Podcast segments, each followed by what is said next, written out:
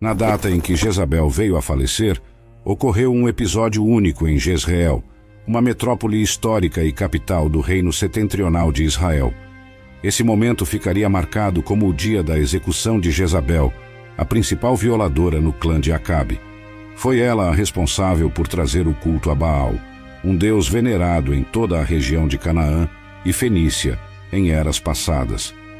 No tempo dos juízes, a adoração a Baal infiltrou-se na espiritualidade do povo judeu. Tal prática disseminou-se por Israel durante o governo de Acabe, influenciando também o território de Judá.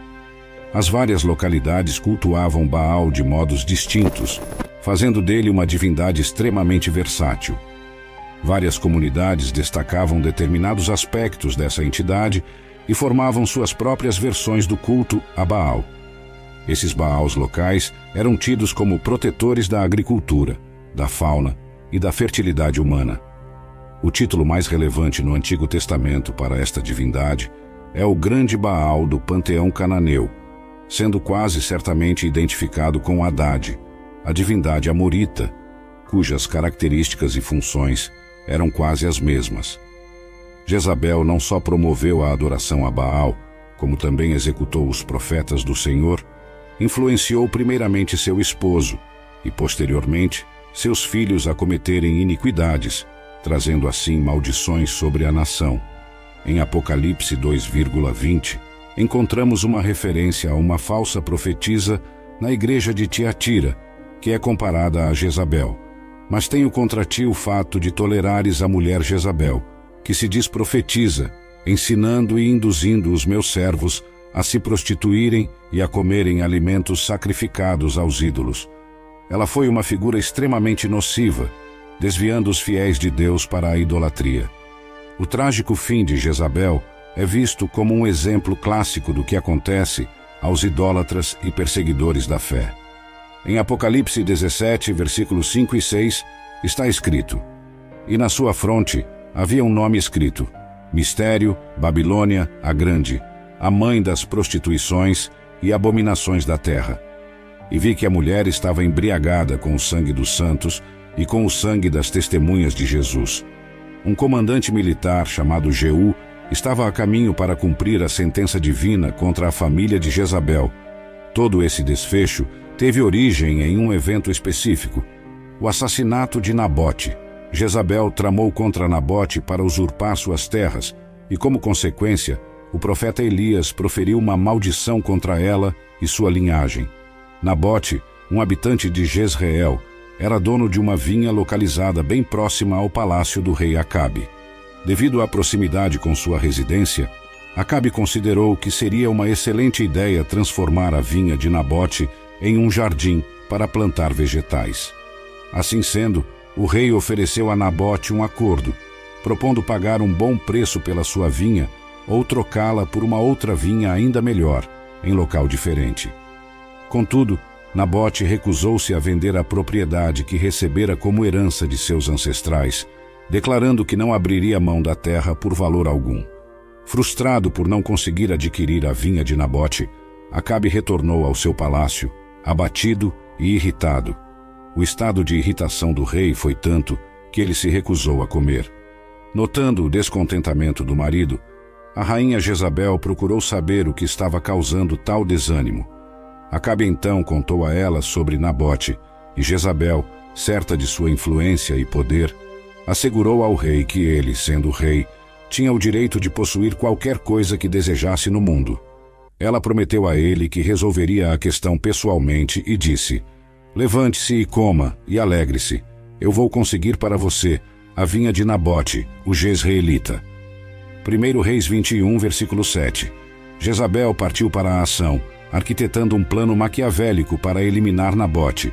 Primeiramente, ela redigiu cartas fingindo ser o rei, ordenando aos nobres e anciãos da cidade que organizassem um dia de jejum e dessem a Nabote uma posição de destaque entre o povo.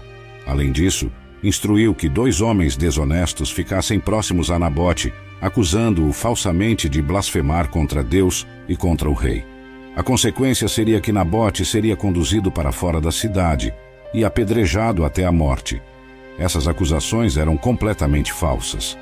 O plano maligno de Jezabel contra Nabote resultou em sucesso, pois uma sentença de morte não podia ser aplicada baseada apenas no depoimento de uma pessoa. Jezabel assegurou-se de providenciar dois testemunhas falsas, cumprindo assim a lei de forma conveniente para seus próprios fins torpes, manipulando-a de forma a facilitar sua mentira, roubo e assassinato. Um aspecto particularmente repugnante do plano de Jezabel foi a proclamação de um dia de jejum, utilizando uma cerimônia religiosa como fachada para sua intenção assassina e assegurando a presença de Nabote, o que revela uma depravação extrema. Quando soube da morte de Nabote, Jezabel apressou-se em informar Acabe, que sem perder tempo, tomou posse da vinha de Nabote, realizando seu desejo com satisfação. Devido ao atroz homicídio de Nabote, perpetrado por Acabe e Jezabel, tal relato se transformou em um paradigmático exemplo de depravação e vilania nas Sagradas Escrituras. Deus proferiu sua condenação a ambos, e Elias, um dos seus profetas, foi encarregado de levar essa divina mensagem ao rei. Intrigantemente, a primeira vez que Elias encontrou Acabe foi quando este último estava inspecionando a vinha que havia usurpado. O profeta então interpelou a todos: Será que assassinaram um homem para se apossarem de suas terras? E prosseguiu declarando: Assim afirma o Senhor: No local onde os cães lamberam o sangue de Nabote, eles também lamberão o teu sangue. Sim, o teu próprio sangue. Logo após, Elias predisse uma calamidade sobre a linhagem de Acabe, afirmando que todos os homens dessa família morreriam e teriam seus corpos despedaçados por animais selvagens, sem a honra de um sepultamento digno. O próprio Acabe encontrou seu fim durante um confronto com os sírios. Eliseu, sucessor de Elias e também profeta, manteve viva a missão iniciada por seu antecessor ele ungiu Jeú como o novo rei de Israel. Jeú, por sua vez, livrou-se de Jorão, o filho de Jezabel, atirando uma flecha com todas as suas forças, acertando-o entre os ombros e atravessando seu coração, fazendo com que ele tombasse morto em sua própria carruagem. Neste ponto, a narrativa se volta para Jezabel, que enfrenta o julgamento iminente. Sabendo que Jeú havia exterminado seu filho, e lançado seu corpo nas terras de Nabote, conforme predito pelo Senhor, e que agora ele marchava em direção a Jezreel, ela se viu prestes a ser a próxima vítima da fúria de Jeú. Jezabel, ciente disso, decidiu enfrentar seu destino de frente. Posicionou-se ousadamente em uma janela do portão da cidade, desafiando Jeú sem nenhum receio. Ela optou por não se esconder, desdenhando da vingança divina era a imagem viva de um coração petrificado contra Deus, uma prova de que a arrogância pode ser mantida até o fim. Todavia, a história nos ensina que nenhum coração endurecido contra Deus encontrou prosperidade. Em vez de se humilhar e prantear pela perda de seu filho, Jezabel preferiu maquiar seu rosto e arrumar-se de forma majestosa, esperando intimidar Jeú e fazer com que ele desistisse de sua vingança. Mas ela ignorou a exortação divina à humildade e ao luto, conforme orientado pelo Senhor Deus, que pedia que seu povo raspasse a cabeça e vestisse saco em sinal de contrição.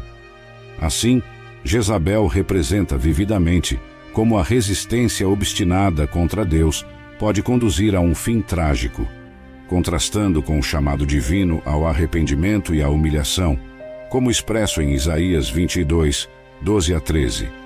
Ela escolheu a vaidade e o orgulho ao invés da humilhação, colhendo as trágicas consequências de suas escolhas.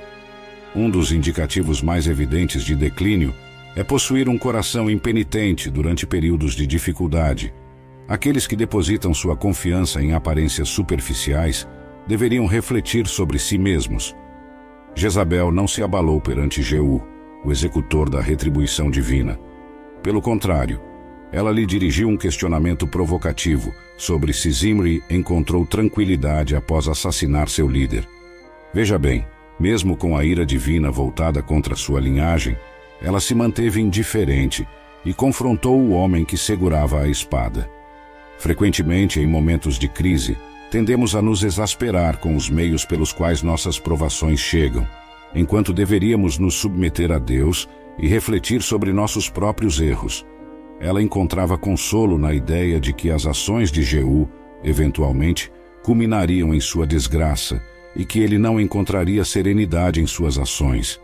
Ele a privou de qualquer possibilidade de paz e agora ela planejava retribuir da mesma forma. Reformadores e aqueles que decidem agir podem encontrar resistência, mas não devem temer. Conforme ensinado em Filipenses 1:28, e em nada vos amedronteis dos adversários, o que para eles certamente é sinal de perdição, mas para vós outros de salvação, e isto é de Deus. Ela trouxe à tona um caso passado para desencorajá-lo de seguir em frente. Zimri teve paz? Ela indagou. A quem Jezabel se referia com Zimri? O homem que buscava sua vida se chamava Jeú, não Zimri. Zimri foi um indivíduo que ascendeu ao poder mediante violência e traição, e em sete dias foi compelido a incendiar o palácio real, pondo fim à sua própria vida. Jezabel estava de fato questionando a Jeú. Você acha que terá um destino diferente? Entretanto, essa não era uma situação comparável. Se fosse, seria adequado alertá-lo, pois os castigos divinos sobre aqueles que pecaram antes de nós deveriam servir como advertências, incentivando-nos a não seguir pelos mesmos caminhos. Foi um erro equiparar Jeú a Zimri.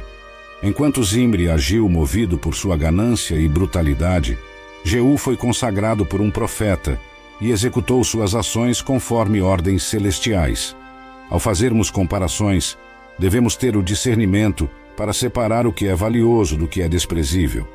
Jeú solicitou apoio contra a mulher, não se deixando intimidar por suas ameaças, e bradou: Quem está comigo? Segundo o livro dos Reis, capítulo 9, versículo 32.